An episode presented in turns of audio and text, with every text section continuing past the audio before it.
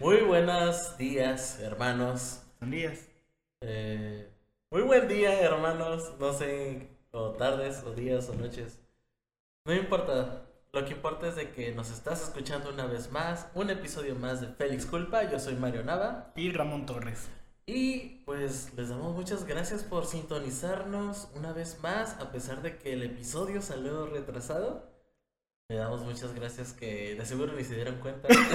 Yo iba a decir eso apenas, nadie se dio cuenta. Porque seguro ni siquiera lo estaban esperando. Pero bueno, pues hoy va a tocar el tema de la iglesia. Vamos a hablar sobre cosas muy bonitas, muy padres, sobre lo que es la iglesia de Cristo.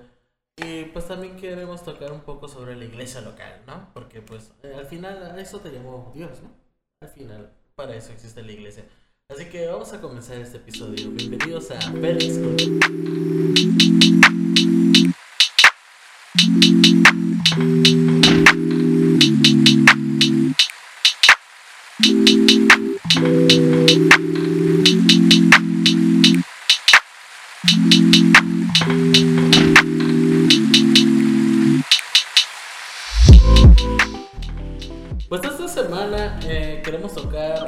tema de la iglesia porque pues en nuestra iglesia local eh, se habló al respecto, ¿no?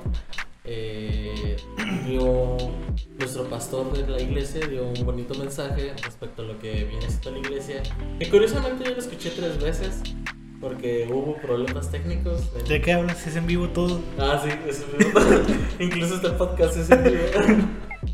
Pero me gustó cómo hablábamos sobre la, la iglesia de Cristo. Cómo al arrepentirte, tú te vuelves parte de la iglesia, tú te vuelves parte de un mismo cuerpo. Y es por esto que. Pues que está bien padre. Eh, al principio la gente no podía entender o concebir la idea de la iglesia. Eh, no sé, corrígeme si estoy equivocado, pero la palabra iglesia se utilizaba incluso antes de, ¿De la del iglesia? ministerio, ¿no? De la Sí, de- del cristianismo, sí. Sí, ¿no? Significa Y- asamblea la palabra. Y se referían para la iglesia local, ¿no? Donde se reunían en las sinagogas. Sí, pues eso. antes de, de la iglesia cristiana la usaban para tintes políticos o cualquier cosa. Era una palabra común en ese sentido. Eclesia, para una asamblea, una, a una reunión ¿no? de cualquier interés o cualquier tema. ¿No es hasta Hechos 8 u 11? Ujú, Cuando ya se empieza a utilizar la Se palabra iglesia Sí, como el ministerio, ¿no? es como la palabra evangelio, no se usaba para, para lo que conocemos hoy como evangelio. Se usaba también para tintes políticos o cualquier otra índole. Cuando nacía el general de, digo, el hijo de un general o el hijo de un rey o algo, pues era una buena noticia, quién sabe por qué. Ah. Y, y venían así con eso, era un evangelio, era una buena noticia que La tenía que, noticia. saberse en el reino o, o en el estado, ¿no? Aunque nuestro evangelio es la buena nueva Esa es la buena de las, la buena de las chilas. de las chilas nuevas. El evangelio cachanilla.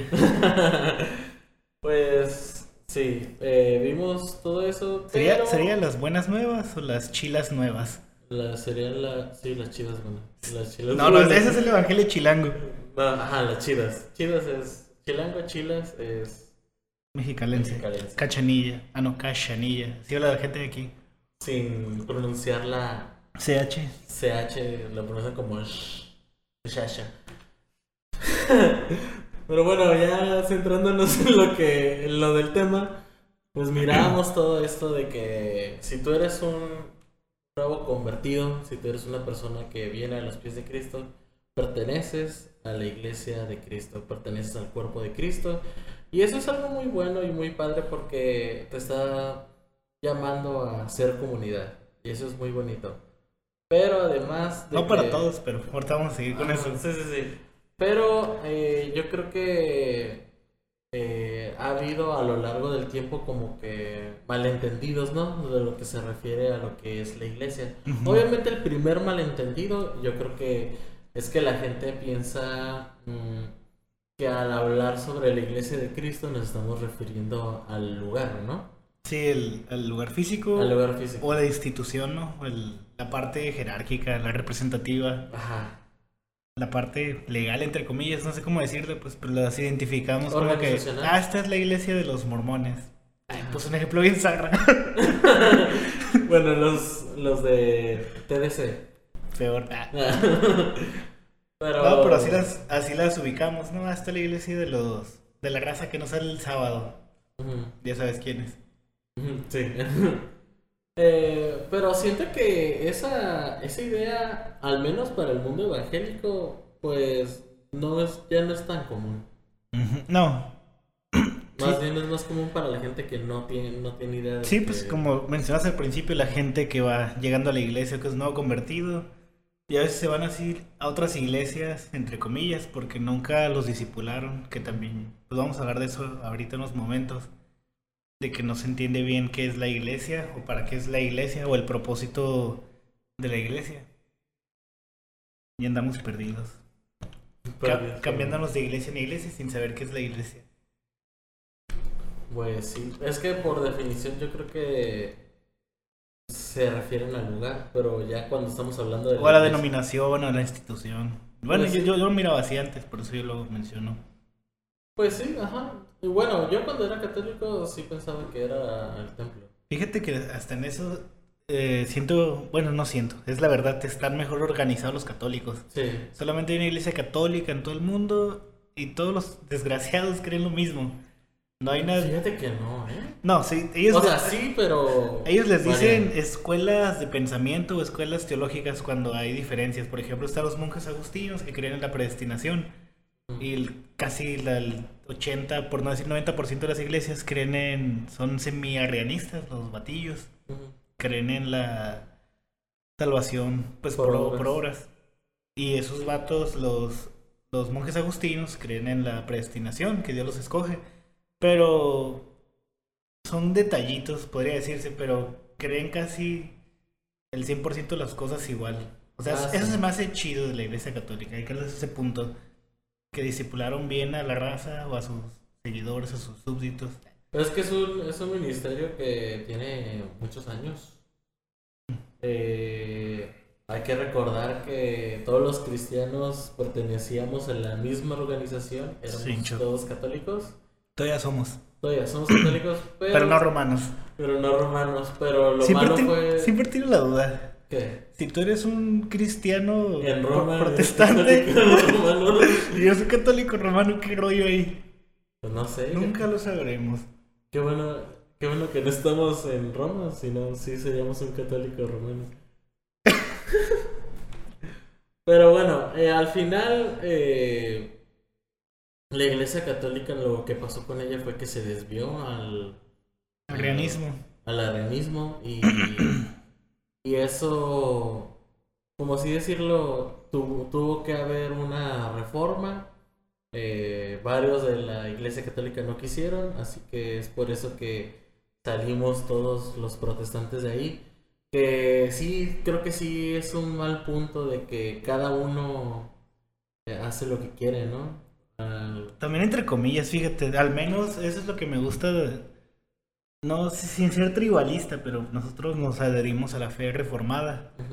Y por ejemplo, hay como tres corrientes fuertes en el, en, La en fe el reformada. pensamiento reformado, que son los bautistas reformados o los que se los de la Confesión de Londres. Están los presbiterianos de Westminster Que no creen en los bautistas reformados. y están los de la Iglesia Reformada Holandesa, que usan el catecismo de Heidelberg y las tres formas de unidad. Pero entre esas tres denominaciones o tres corrientes teológicas no hay tanta Diferencia. diferencia. De hecho, ahorita hay un ecumenismo saludable, se podría decir, entre esas tres denominaciones. Y, Ajá. y nosotros somos la fusión de esas tres. No es cierto. Bueno, sí es cierto. Pues algo así, pues siento que somos más bautistas reformados, pero a veces no hacemos cosas de bautistas. Sí, como por ejemplo bautizamos niños. No, no es cierto, no se crean. Es mentira. ¿O sí? No lleven a sus niños. O bueno, llévenlos ahí. los- No, no es cierto. somos credobautistas, hermanos. Si ya estaban dudando, somos credobautistas. ¿ok? Si no, métanse en nuestra página de internet. Y ahí van a encontrar la información. Ah, pero eso es en la página de la iglesia en la que asistimos, ¿no? Sí. No, estamos hablando ahorita del podcast. Ah, ok. Ah, sí es cierto. Perdón. Bueno, eh, sí, eh, lo padre es de que si hay un economismo, que esa palabra no es mala, hermanos, porque ya sé lo que han entendido a lo largo de la historia. Marcus Witt se hizo comunista. Ay, no, pobrecito. El econo- hay un economismo saludable y hay un economismo que sí es pecado. Ecumenismo. Eh, perdón. hay uno que sí es pecado, por ejemplo, el que haces con el mundo, ¿no? Eso Sí. hasta cierto punto sí está mal. Puedes hacer unión con gente para fines políticos y so- sociales o algo así, pero eh, para el punto de la espiritualidad no podemos ser como estoy trabando. Ecumenista. ecumenismo. Entonces, ¿cuál es el verdadero ecumenismo que no hace daño y que es sano? Pues es el que tienes con las diferentes iglesias, que eso lo estamos viviendo eh, incluso en nuestra ciudad. Los de los pentecostales comparten a veces escenarios con evangélicos, eh, los evangélicos comparten a veces escenario con, con bautistas, al momento de hacer los eventos para alcance. Entonces, todo eso es bueno y, y se le llama eh, ecumenismo. Y si no lo sabías, pues mira, ya aprendiste algo padre hoy. Por eso debes patrocinar este podcast. Así es. Con un dólar de cada uno de ustedes. Ah, no es cierto. Tendríamos dos dólares. Porque nadie nos oye. Pero volviendo a lo que viene siendo lo de la- las ideas cerradas sobre la iglesia, ¿tú qué, qué crees lo que sería el problema? ¿O por qué crees que la gente no está bien discipulada al momento de, de entender lo de la iglesia? Porque si vemos que hay gente que está saltando de iglesia en iglesia, y es un problema obviamente de disciplina y de discipulado. Pero, ¿por qué crees que, que no es lo que se les explica? Oye, antes de empezar a explicar, aquí es como parece rancho, ¿no? Todos nos conocemos de las iglesias. Ah, sí. Por eso que dices tú que se salen de una y van a otra. Sí, sí, sí. De hecho, sí. Y lo curioso, ¿no? De que llega gente nueva. Por ejemplo, lo que pasó en, en la iglesia que- en la que estamos. Pues llegó gente nueva y les está, yo les estoy impartiendo eh, los cursos de nuevos miembros. Y resulta que ya me conocían de otro lado, ahí del internet y ¿Por cosas buenas o malas? pues, Eh. por cosas malas. Pero es que hubo un tiempo en el que yo sí estaba en varios eventos cristianos de todas las iglesias. Y andabas de amargado. Andaba de, de amargado. ¿no? Pero bueno, pues sí es cierto. Siempre conocemos que, ah, ella es la que andaba acá y, ah, es de la segunda y luego que ya está en, en sedes y quién sabe qué. Eh, siempre lo más sonado es sedes, porque creo que es la mega iglesia que tenemos aquí en Mexicali. Sí, pues. Entonces, ¿Sí era más grande? se me hace que sí, ¿no? Bueno, no vamos a darle promoción a otras iglesias. A menos que sea la nuestra. Camino de gracia, camino de gracia. Somos una familia chiquita. Y rata. Pero es buena. sí es buena. Espero. Eh, Bueno, volviendo a la pregunta. Ah, sí. ¿Qué, qué crees que es lo que nos enseña? eh, pues lo primero se empieza que hay una mala idea de las iglesias. De hecho, leí un libro que se llama El enrejado y la vid, que está muy bueno, se los recomiendo a todos. Y ahí es lo que te contaba antes de que empezáramos a grabar. Yo siento que hay dos formas de pensamiento equivocadas dentro de la iglesia. La primera es la gente que no tiene definido qué es la iglesia y que nomás lo ve como la reunión dominical o como la parte esta de nomás venir el domingo. O sea, de hacer como activismo y no sabe ni por qué se hace. Solamente viene a hacerlo porque sí. Pero en sí, si le preguntas a esa persona o ese tipo de personas, no tienen una base en su mente de por qué hace lo que hace o por qué cree lo que cree respecto a la iglesia. Y la otra, el otro pensamiento, como lo menciona el enrejado de David, es estas iglesias tipo, tipo empresa, tipo multinacional, que funcionan como si fueran pues un- una tienda departamental donde hay un gerente, donde hay empleados y los empleados vendrían siendo los voluntarios.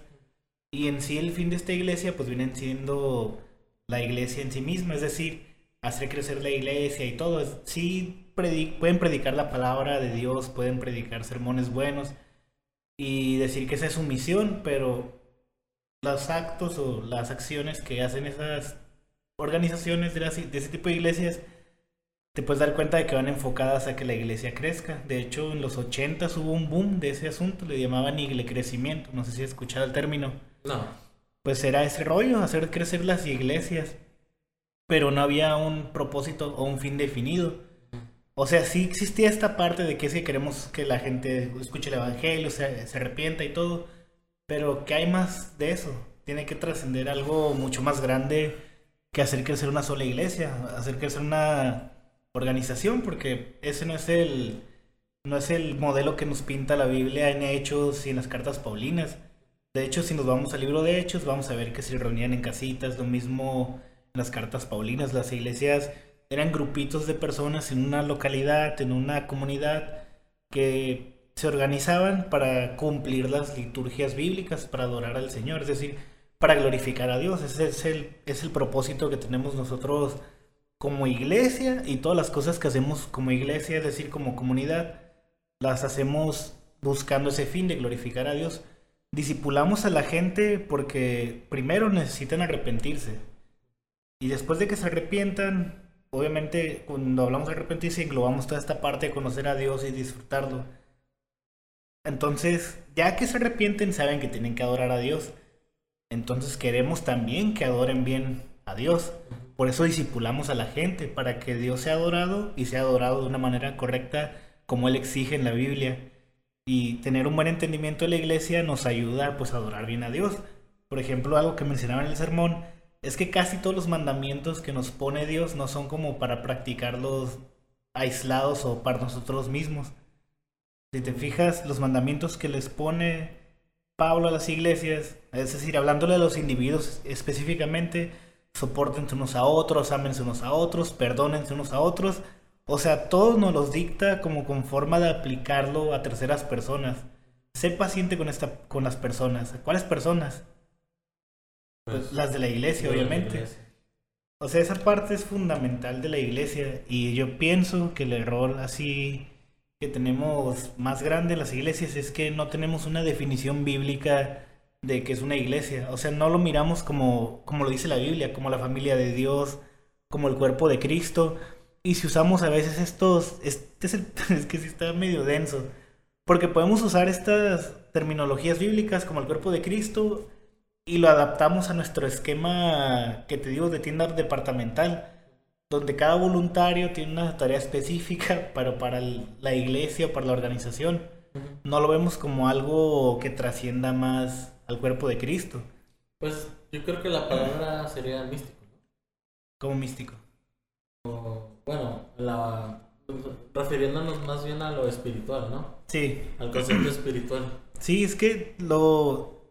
Yo lo miro aquí en, en México, en Estados Unidos también es más notorio, pero aquí ya se está notando más en estos últimos años, o al menos es la percepción que yo tengo, que, la, que las iglesias parecen así estas organizaciones, o sea, crecen desmedidamente y está bien, te digo, no, no las critico ni, ni trato de, de tirarles tierra o algo así, pero se mira mucho este esquema departamental, o sea, como que el pastor es el jefe y los empleados son los voluntarios de la iglesia.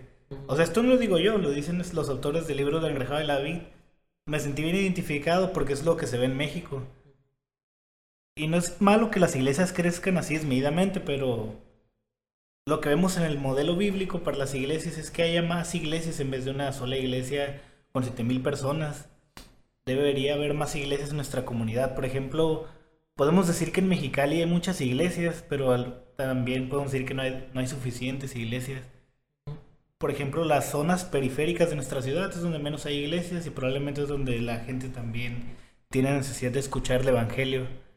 Porque no hay iglesias allá. A veces hacemos que gente maneje 10, 15 kilómetros para llegar al, edificio o al templo cuando bien podríamos abrir una iglesia. A la, a la, y no, cuadra. Ajá, en esa cuadra. Y no digo abrir una iglesia como un edificio, un templo, sino enviar un grupo de personas y que formen un nuevo cuerpo de Cristo, una nueva iglesia local, sin ánimo de concentrar una masa de 10.000 personas dentro de un edificio. Que aparte aquí en Mexicali no va a pasar porque somos una ciudad medio chica, se podría decir, un millón de habitantes. No hay salones muy grandes. Y aparte es eso. Y aparte la mayoría de la población es atea y la religión dominante aquí son los católicos, catolicismo romano. Nosotros somos la minoría de la minoría. Deberíamos estar protestando. Deberíamos eh, pedir derechos, ¿no? pues sí. Matrimonio reformado. Siento que la gente sí entiende el hecho de que somos el cuerpo de Cristo, refiriendo a que, pues, como forma espiritual, ¿no? Como concepto espiritual de que somos parte del cuerpo de Cristo, que somos miembros y que cada quien tiene su, su parte en este cuerpo, que, uno es ojo, otro es pie. Sí, sí siento que, que la gente lo entiende, pero yo creo que ya lo, lo empieza a como interpretar refiriendo a lo que tú dices. Si es una iglesia que es una iglesia grande, que lo que se busca es la expansión de la iglesia, pues lo empiezan a ver como si fuera una organización. Una Ah. tienda, tienda departamental. A una tienda departamental. eh, A pesar de que entienden el concepto espiritual, en la práctica lo empiezan a ver en la tienda departamental. ¿Y por qué pasa esto? ¿Por qué pasa todo esto? Porque yo pienso que es porque al final es lo que pues, lo que vemos, ¿no? En la práctica. Cómo la gente lo interpretó en, en, en algún momento y eso se fue como que yéndose a, a lo que es ahora. Lo que me lleva al punto de que solamente yendo a una iglesia local vamos a entender realmente lo que es la iglesia de Cristo. No puedes entender en sí la iglesia de Cristo ni vivirla en tus propios miembros si tú no eres parte de una iglesia local. Porque en esa iglesia local es donde ya vas a aprender, dependiendo cómo, cómo lo enseña la iglesia, tú ya vas a empezar a ver así la iglesia de Cristo. Afortunadamente, en la iglesia que en la que asisto sí la tratan de hacer lo más bíblico posible. Hace lo que se puede. Se hace lo que se puede. Sí, no podemos abrir tantas iglesias. Así es. La verdad sí está bien tentador. A veces yo lo he pensado. Sí, sí, ¿cómo se puede decir? Es la palabra es. Es muy tentador. Tentador. Tratar Tener de- un sueldo eh, No, no, no tanto desviarte, pero como que aplicar esos métodos. de crecimiento. Ajá. Como ser un poquito más. Ay, no sé cómo usar la palabra. Menos. Pues como, como una iglesia de alcance, tú dices, algo así, ¿no? No sé, no sé cómo decir el término. No quiero ofender a nadie. Nada, no es cierto. Más bien, no, no sé cómo, cómo explicar la palabra, pero sí, tal vez usar algunos métodos que tal vez son un poquito más populares. No quiero decir en el mundo, pero más bien en las iglesias que sí son grandes. Por ahí hay ciertas cosas que practican y que hacen que hacen que sea el ambiente más amistoso para las personas que van a la iglesia. Pero es donde entra ya la- las convicciones de la iglesia y la tradición histórica de la iglesia. Que ojo, no es la autoridad divina ni la palabra de Dios, pero esas tradiciones están fundamentadas y tienen su base pues en la palabra de Dios. Y creemos que en el culto a Dios hay ciertas cosas que se deben de hacer y hay otras cosas que no tenemos libertad para hacer. Y pues como tú decías, en nuestra iglesia tratamos de ser lo más bíblicos que se puedan y hay algunas cosas que no queremos sacrificar en pos de hacer más amistosa la iglesia, porque yo siento que somos muy urbanos en cierto sen- sentido, no somos tan formales, es la palabra, pero Ujú. siento que sí somos muy apegados a la tradición histórica y a la fe bíblica. Pero eso no quiere decir que, que estemos peleados pues con la modernidad, todo ese tipo de cosas. Porque si estamos instrumentos, ¿no? Sí, sí, ese tipo de cosas, ¿no? Pero siento yo que somos inflexibles con lo esencial y básicamente eso regula muchas cosas de lo que se hace dentro de la iglesia y somos flexibles con las cosas no esenciales. Pero bueno, Como ese- el género de música y todo sí, eso. ¿no? esas cosas. Tú vas a nuestra iglesia, vas a, vas a escuchar heavy metal cristiano, nada, cierto. Al menos en el ensayo, tal vez. Bueno, en ensayo tal vez, posiblemente, vayan los jueves, ya que se acabe la pandemia. Pero, pero sí, eh, no es el tema, no estamos hablando de la liturgia, tal vez en algún futuro vamos a hablar sobre la liturgia bíblica, pero algo que me sorprendió al llegar a la iglesia en la que estamos, Camino de Gracia, eh, búscalo en Facebook, eh, algo que, que me sacó de onda fue, por ejemplo, cómo tratan las ofrendas y los diezmos. Es como que nada más dejan una canasta en la entrada y es todo. Es como que en ningún momento hacen eh, que en, en, la parte de la liturgia que, ah, pasen los canastos para orar por los canastos y vamos a bendecir a la gente porque va a dar el dinero y quién sabe qué. No, es como que nada más hace una mención de que, ah, hermanos, les recordamos que ahí están eh, eh, para dejar su ofrenda y cuando se acaba la predicación se les vuelve a recordar de que si te gustó esta predica, pues eh, tómalo en cuenta al momento de dejar tu ofrenda. si te bendijo mucho, de, puedes dejar el de 500, no necesitas feriar y esos, esos chistes que se hacen que yo creo chistes que... de pastor. Que yo creo que por eso se fue la gente. pero, pero sí, sí me di cuenta de eso de que, de que eso fue la primera vez que miré en, en toda mi vida yo, eh, lamentablemente no pisé ninguna iglesia reformada hasta que ya fui un adulto. y nunca había visto eso y eso se me hizo bien curada. Que no sé por qué, yo sí me enamoré de, de todo lo que se hace en la iglesia, pero yo creo que más me enamoré de la obra de que está haciendo Dios, ¿no? Cómo Dios nos está llamando y cómo eh, estamos eh, trabajando en pos del Evangelio para ayudar a la gente y bendecir a, las demás personas. Que al final de cuentas, eso es lo que verdaderamente debería estar buscando cada iglesia. No digo que las iglesias grandes no lo busquen, porque sí lo hacen. Yo sí he visto que iglesias grandes, pues sí buscan bendecir a la gente y sí, buscan ayudar a la gente. completamente de acuerdo. Ajá, pero. Pero. Eh, esa, es la parte que te siente la tentación de que, híjole, nuestra iglesia es chiquita o porque no ha crecido y ves tal vez lo que hacen las otras iglesias que se han crecido y que tal vez tienen el mismo tiempo y es como que te empieza a llegar la tentación y si hacemos esto, si hacemos lo otro. Nada más para jalar gente. Ajá, y eso... Porque al final sí vamos a hacer lo esencial, ¿no? Pero... y ahí es donde te, das cuenta como, bueno, al menos a mí me ha pasado donde me doy cuenta de qué es lo que estoy buscando, ¿no? Quiero que crezca esta cosa, este proyecto, esta iglesia local, o quiero que crezca el evangelio. O sea, el énfasis para nosotros como creyentes, para cualquier cristiano, es que crezca la obra de Dios, no que crezca mi iglesia local. Aunque yo amo mi iglesia local y amo a los miembros de mi iglesia, yo sé que no es la prioridad número uno en el sentido de que queremos que haya más miembros en la iglesia. O sea, obvio sí en el cuerpo global de Cristo, pero en a nivel de iglesia local no es nuestra prioridad ni la prioridad de Dios. O sea, la prioridad número uno es que crezca el Evangelio.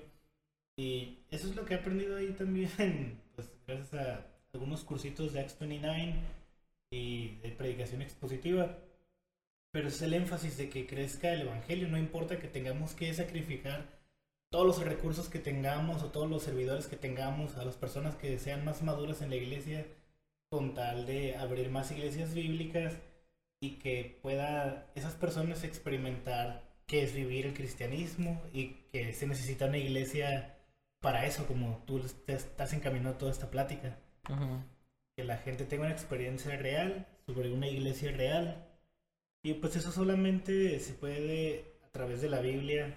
O sea, que las personas sean fieles a la Biblia, que hagan caso a la Biblia. Y sí, puede haber muchas formas de hacer iglesias, tal vez un poco más modernas, más tradicionales. Yo creo que eso es lo que menos importa al último. Pero lo que sí importa es que se hagan las cosas esenciales que son parte de la liturgia y del culto hacia el Señor. Sí, de hecho yo tengo una amiga que en su iglesia cantan himnos pero a capela. Qué chilo. Sí, está curada, pero eh, yo sí sería parte de una iglesia que hace eso. Pero pues también a mí me gusta que haya música eh, moderna, por así decirlo, en la iglesia. Entonces, no estoy peleado con que se haga, pero pues también me gusta que no se haga. ¿Sabes cómo? Sí, pues no, no es como que algo tan importante. Ajá, sí, es como que sí, es secundario eso de la música, pero las dos las veo bien. Pero ¿sabes dónde yo lo vería mal? Donde ya empezamos a aplicar esta parte de que conocimiento de la iglesia. ¿Qué estamos cantando? Ah, sí. ¿Qué, qué, qué es lo que le estamos enseñando en- a la iglesia con las canciones? Porque esa parte también, bueno, al menos acá con nosotros es bien importante la parte musical en el sentido de que tenemos, tratamos de tener el mayor cuidado con las cosas que vamos a cantar en público, porque son cosas que la iglesia va a aprender y de hecho, malamente mucha de la teología de las iglesias sale de las canciones. Ah, sí, pues desde hecho, sí, la mayoría de las personas viven su teología basadas en la en las canciones que escuchan, ¿no? Y al final, cuando se están cantando puras eh, canciones cristianas, estoy haciendo comillas, que en realidad no dicen nada teológico, no enseñan nada sobre Dios, pues vives un cristianismo muy pobre. Eh, dato curioso, de tanto cantar Jesucristo basta, yo me lo empecé a creer de que es verdad, Jesucristo bastaba. Porque... Pero sí es verdad. Ajá, sí, sí, sí es verdad. ajá. Pero, pero eh, no me había puesto a pensar. eh, en ese tiempo es como que, oye, pues sí es cierto, Cristo nada más basta para yo ser feliz. Es como que, ¿cómo no lo vi antes? O sea, yo no tendría problema con que la mucha de la teología de la gente saliera de las canciones.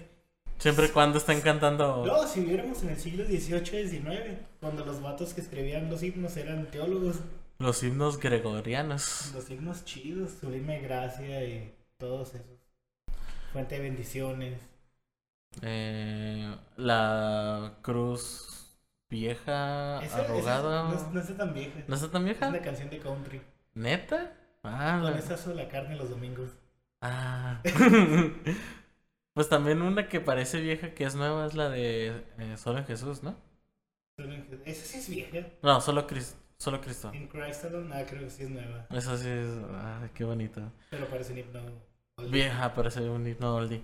De hecho, todas esas canciones las, las llegué no sé cómo. Y las empecé a escuchar y dije, oh, bestia, esas están más bonitas que las que muchas veces se cantan regularmente en una iglesia, en un servicio normal. Y luego no sabía que, que estaban traducidas. Aunque algunas no están traducidas, pero... Algunas hemos traducido. Ah, sí. Si quieren que se las pasemos, ya saben. Ah. En el Patreon oficial. Ya están grabadas, tenemos cuatro rolas grabadas. bueno, en fin. Eh, hemos hablado de lo que no es en sí la iglesia de Cristo. Y también hemos estado hablando sobre lo que es una iglesia de Cristo. Obviamente lo esencial es de que todos somos llamados al cuerpo de Cristo, todos vamos a hacer la obra en Cristo. Pero también, hermanos, vamos a hacer la obra en una iglesia local. Siempre Dios te va a llamar a que hagas comunidad. Y para esta última parte del podcast quería hablar sobre los pros de permanecer en una iglesia local. Si tú no estás permaneciendo en una iglesia local por alguna obra del destino o de Dios, ah, pues quiero invitarte a que consideres estos puntos del por qué deberías congregarte o si te estás congregando, pues animarte a ver estos beneficios en tu iglesia y para que lo valores eh, lo que Dios te ha regalado, ¿no? Y pues primeramente la el primer pro que le veo a pertenecer a una iglesia local es de que Dios te entrega una familia. Súper. Sí, o sea, Dios te da hermanos en la fe, pero yo siento que a más que eso, te da hermanos con los que compartes una misma lucha, compartes una misma causa, una misma visión, y eso yo siento que es a veces más fuerte que compartirlo con lazos familiares Naturales. y naturales. Eh, esto es lo que estoy diciendo es muy arriesgado porque eh, en México. Ajá, la cultura que tenemos aquí es de que primero la familia, ante todo, aunque sea de sangre y todo eso, primero es mi sangre. Pero yo siento que antes de decir primero es mi sangre, yo creo que primero tendría que ser primero es Cristo. De hecho, sí, así es la, como se debe entender, que la familia en la fe es más importante, o más bien el lazo que tenemos en la fe es más fuerte que el lazo sanguíneo. Y de hecho eso yo no lo entendía. ¿Por qué? Porque vivimos en México. O sea... Estamos en lo que es México. México. Y pues en México se, se... Desde pequeños eso se nos está enseñando. Eh, pero bíblicamente, hermanos, si queremos ser bíblicos, si queremos ser... Eh, eh, seguir las enseñanzas de Cristo, le da más importancia a los hermanos en la fe que a los a la sangre, porque hasta mismo Cristo dijo eso de que vino a poner al Padre contra el Hijo y... Sí, que no vino a, no vino a traer paz, vino a traer disensión en las familias. ¿Y por qué? Porque pues al parecer no todos van a creer y no me van a dejar mentir. Tú, cristiano que estás escuchando en este, este podcast, no toda tu familia es cristiana. Y si sí, pues qué bueno gloria a Dios, eh, eso está muy padre. Pero lamentablemente la mayoría de nosotros creo que no. Muchos de nuestros familiares no lo son. No por eso no los de, no por eso los dejamos de amar. Pero eh, yo creo que si tienes un hermano en la fe que está pasando por cosas muy difíciles, eh, que si ayudas a una a tu familiar que a veces ni siquiera son nuestros amigos pero por el simple hecho de compartir líneas sanguíneas, ayudamos a esas personas, ¿por qué no vas a ayudar más a tu hermano que ves todos los domingos, que cree lo mismo que tú y que, y que sabe por lo que tú también estás luchando? O sea, siento que a veces no vemos a los hermanos de la iglesia como una familia. Y Dios es lo que te está diciendo eh, eh, en la Biblia y el día de hoy por medio de este podcast es de que Dios te regala una familia. Dios te da un lugar donde tú puedes eh, esconderte, encontrar refugio, porque son hermanos que van a entender lo que por lo que tú estás pasando. De hecho, a veces decimos hermanos nomás por, por formalidad o por costumbre. Pero sí es cierto, no los vemos así como lo mencionas. A lo mejor no, corre la misma sangre por nuestras venas, pero la sangre que corre por las venas de Cristo nos cubre a todos y eso es lo que nos hace hermanos. Eh, otro beneficio que tienes al ser parte de una iglesia local, pues es de que puedes luchar contra el pecado con ayuda de tus hermanos. Eso está chido. Sí, en especial con los hombres que están teniendo problemas con adicciones a la pornografía y a la masturbación. Cuando una persona adicta a, en especial en, ese tipo de pecado, necesitamos a fuerzas a alguien que nos esté ayudando. Sí, hay que rendir cuentas, lo primero. Pero en eso, al menos lo que he tratado de implementar en la iglesia es que bueno, hemos implementado es esta parte de pues de ser transparentes y honestos. Ajá. De hecho, también hubo un librito que a mí me cambió la vida, que siempre vemos al pastor como el invencible, el intocable, como si fuera un superhumano, no sé. Pero pues obviamente yo, pues también ocupando ese puesto de pastor, digo, pues no, es mentira. Yo soy, yo no soy superhumano, ni soy superhombre, me canso de volada, ya me las piernas y las rodillas. Y pues también sufro lo mismo que los demás, es decir, las mismas tentaciones, el pecado, todo, todo lo, mismo que sufren los demás hermanos. Y cuando tú te abres y eres empático, y ¿saben qué, morros? También ando fallando en esta parte, ¿saben que También soy tentado en esto. Es como que se les abriera el mundo a los demás y eso crea confianza, como te dejan de ver como el superhombre o el superhumano y eso también se da, o sea, no simplemente debe ser el pastor, los líderes, tienen que ser entre todos. Porque yo recuerdo que antes en las iglesias que iba nunca se mencionaba pecado, nunca se mencionaban luchas espirituales, lucha contra la carne, lucha contra dejar de, de comportarse de cierta manera. Solo a lo mucho se mencionan las necesidades, Ajá, o, se, o, o si alguien está batallando, te dabas cuenta ya después porque decía cosas bien ambiguas oh, estoy batallando con algo, hermanos, Dios sabe qué es, pero que me ayude. Ajá, pero no dice el pecado. Ajá, nunca es específico. Y lo bueno de, ser específico y de ser transparente es de que le das la confianza a los demás de, bueno, no, no todos aquí son santos, no soy el único pecador aquí, no soy la, única lacra, ah, cierto, la, la, la, única persona que está batallando con el pecado. Y cuando ves a todos los demás vulnerables, pues eso te da la confianza a ti también de, pues, de levantar la mano y decir, ¿sabes qué? Yo también lo estoy regando, yo también estoy pecando en esto. O si alguien dice, ¿saben qué? Yo tenía este problema, yo era, no sé, adicto a la cerveza, adicto a las drogas, a la pornografía, pero con esto y esto y esto y la ayuda y, y refugiarme en Cristo pude superarlo.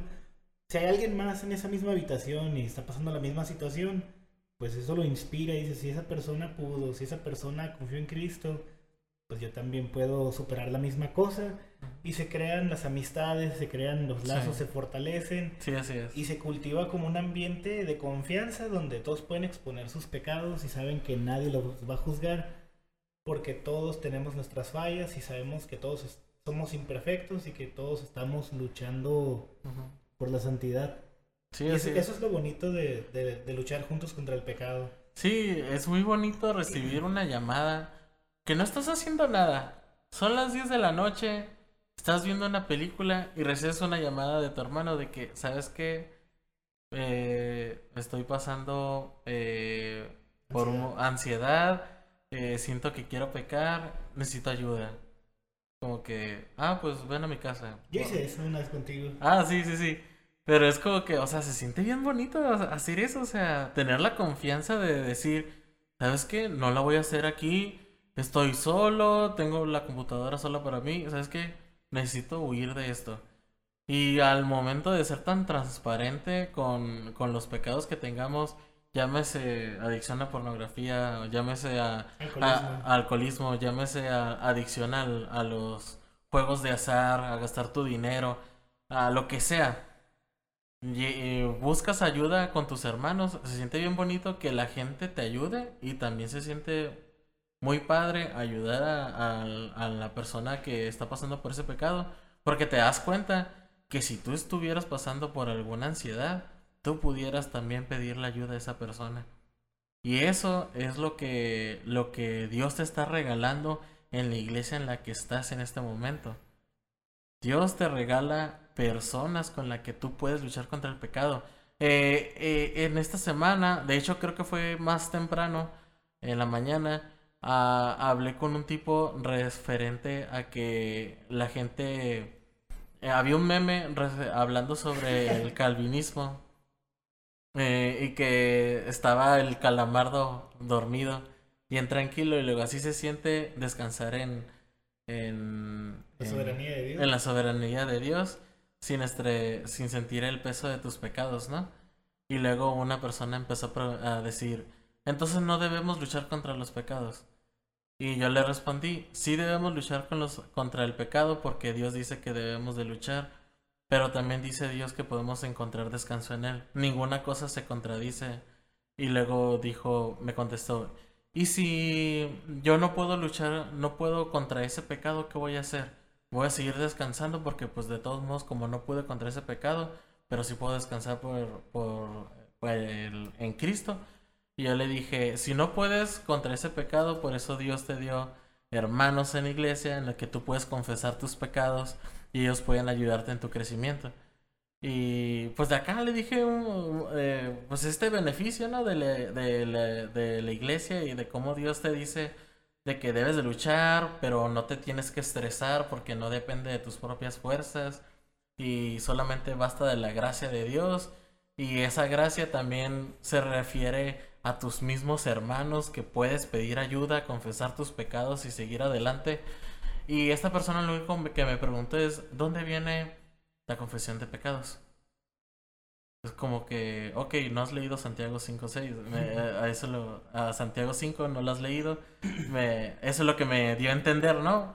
Pero, pero mm, no creo que nada más esté en Santiago. Creo que hay muchos en las cartas paulinas hay muchos recordatorios de estarnos confesando, estarnos ayudando unos con otros, orando unos por otros. Someternos unos a los otros. Someternos unos a los otros.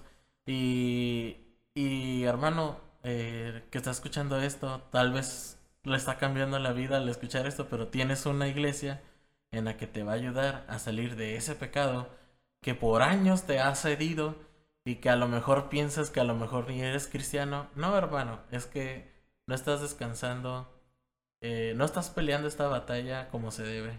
Busca ayuda y por eso Dios te regaló estos hermanos. Y si no tienes, puedes venir con nosotros. Ah, sí.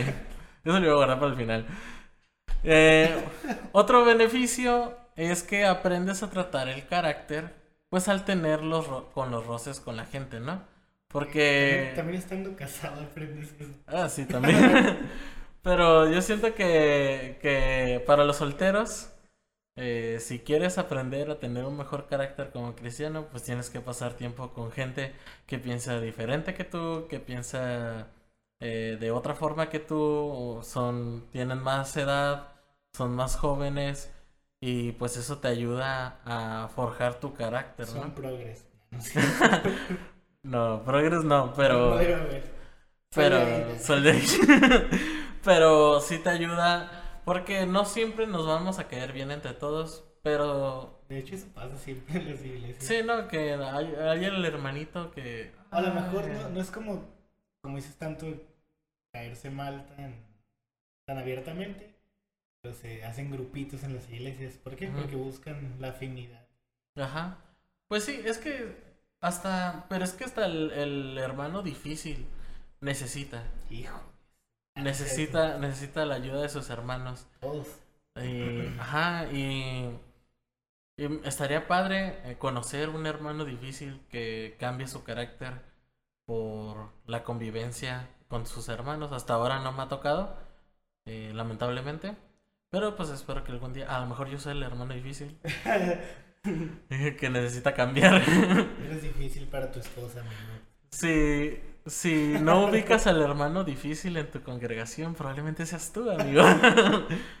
Pero... O a lo mejor no, estás involucrándote con las personas. Ajá, Además estás yendo a los estudios y siendo indiferente a toda la gente, pero sin nunca tener una plática verdadera o tener una interacción verdadera. A mí me pasaba eso también. Sí. A lo mejor había gente bien difícil, pero como yo nomás entraba, saludaba, hacía mi parte, digamos, y ya me iba y no interactuaba con nadie. Sí, y está ese peligro en la interacción. Te puede caer muy bien la gente o la vas a detestar todo tu corazón. Incluso hasta te puede dañar, te puede lastimar. Pero eso eh, se necesita para el crecimiento espiritual.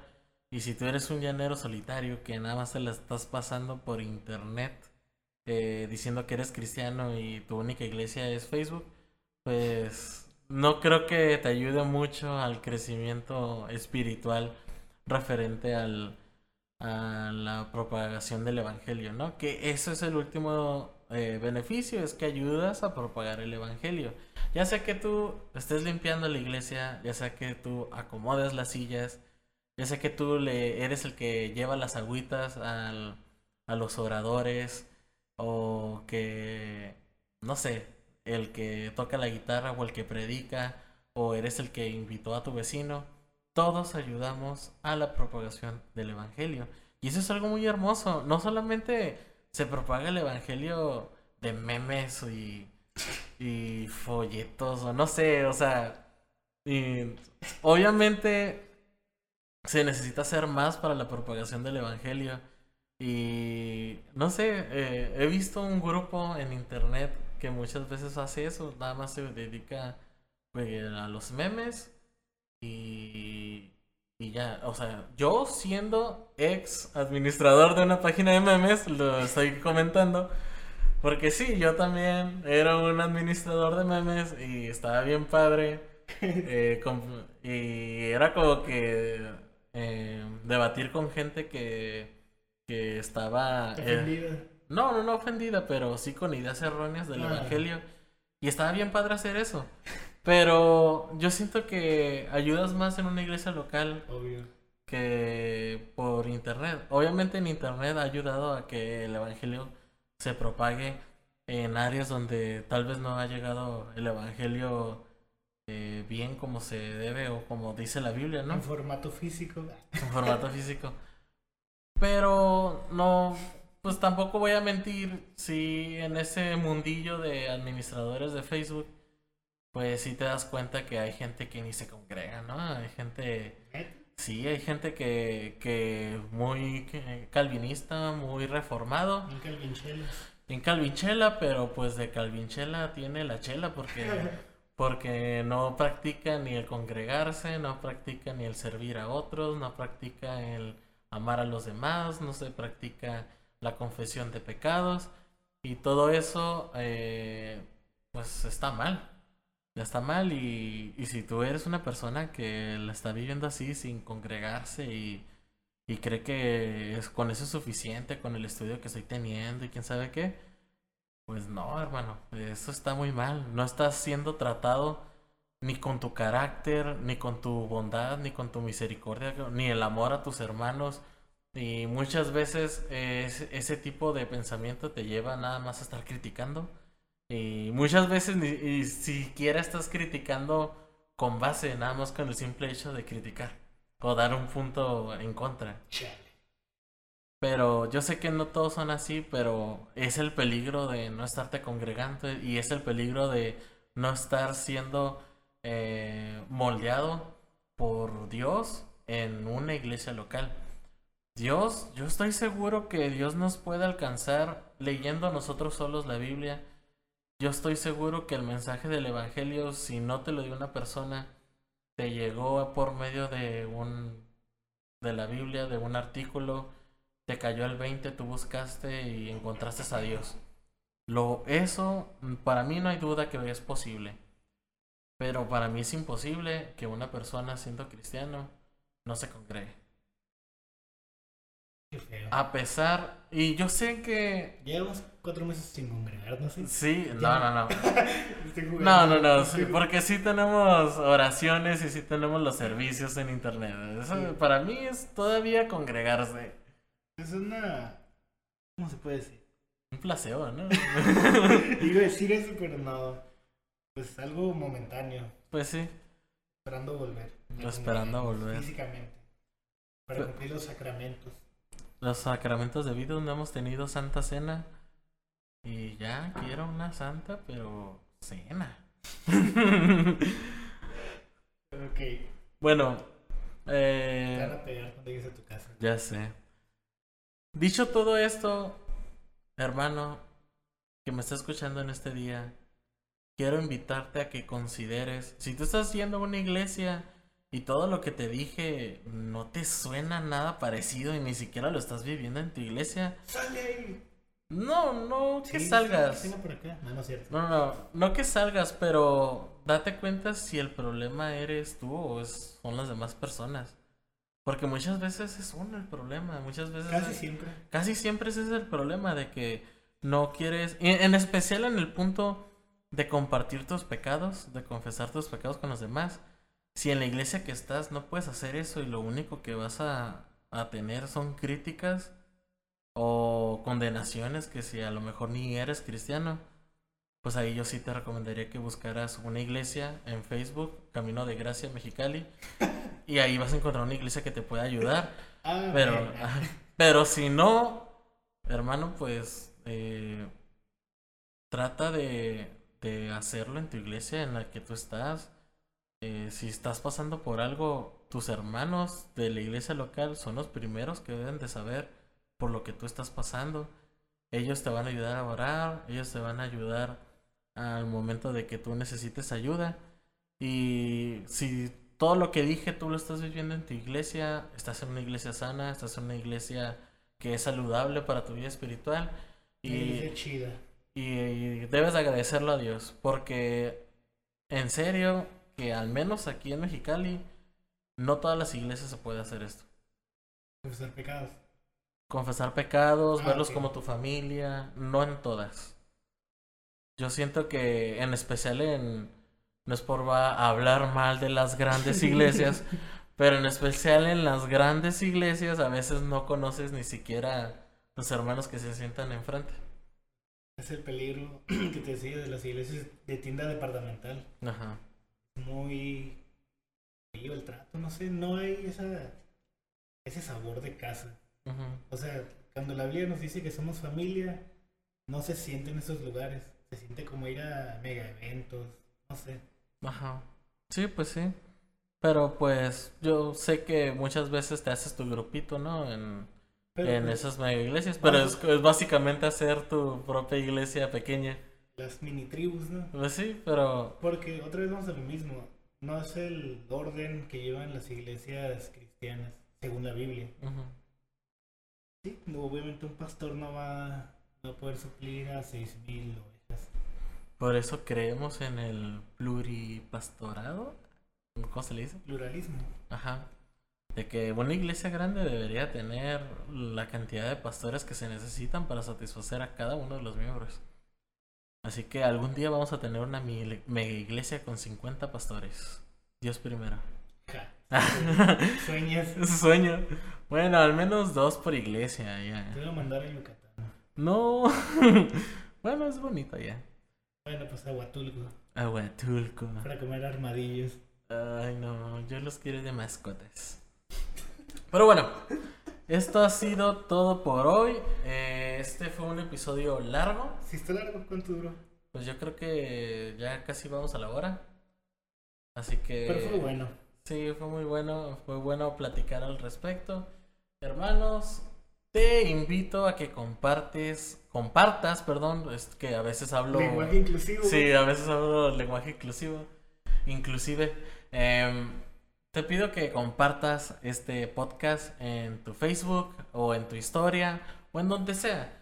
Donde sea que lo estés escuchando, si estás escuchando por Spotify, si lo estás escuchando por YouTube, compártenos, eh, danos un buen like, déjanos un comentario si estás en Instagram o en YouTube. Envíanos a nuestro correo cualquier comentario, bueno, queja, lo que quieras decirnos.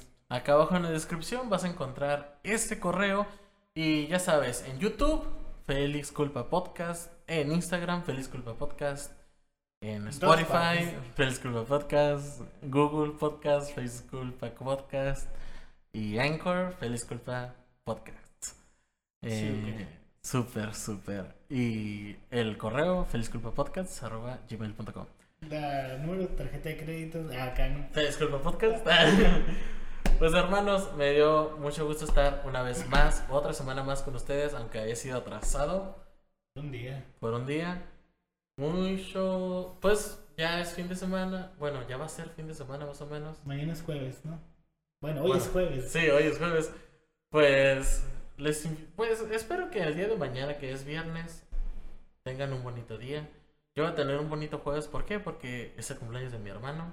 Súper, El día de mañana, viernes, es el cumpleaños de mi cuñado. Entonces, súper. estos dos días me los voy a pasar muy padre. Voy a pasarlo con gente que amo. Y pues, esto es todo, hermanos. Espero que estés teniendo una excelente semana. Que tengas un bonito fin de semana. Te espero. Te esperamos el siguiente semana. eh, El siguiente, la siguiente semana, el miércoles. Yo me estoy trabando, hermanos. Es que. Anda muy progres. Sí, ya, anda muy progresista. Los invito a los que no tienen iglesia, domingos a las once y media estamos transmitiendo los servicios por medio del canal de YouTube Feliz Culpa Podcast. Estamos transmitiendo los servicios de Camino de Gracia. Los invito a que vean el último episodio de la serie que estamos viendo, que incluso esta serie de podcast se llaman igual. De hecho, vamos a llegar al fin, ¿no? De esta Sí. temporada de podcast. Ya eh, la siguiente semana ya es el final de la temporada y ya nos va a tocar hablar de otra forma de temática. De hecho, sí nos gustaría aquí, hay que hacer un- una encuesta o algo. Necesitamos una retroalimentación, si les gustó, si sido bendición. Si definitivamente deberíamos enterrar este proyecto. Que a lo mejor nadie está escuchando esto y las dos personas van a votar que no y, y ya. Vicky, tu esposa. Ni siquiera somos nosotros los que escuchamos. ¿no? Bueno, hermanos, esto ha sido todo por hoy. Ya extendimos demasiado el final. Yo fui Mario Nava Y yo, Ramón Torres. y esto fue Feliz Culpa.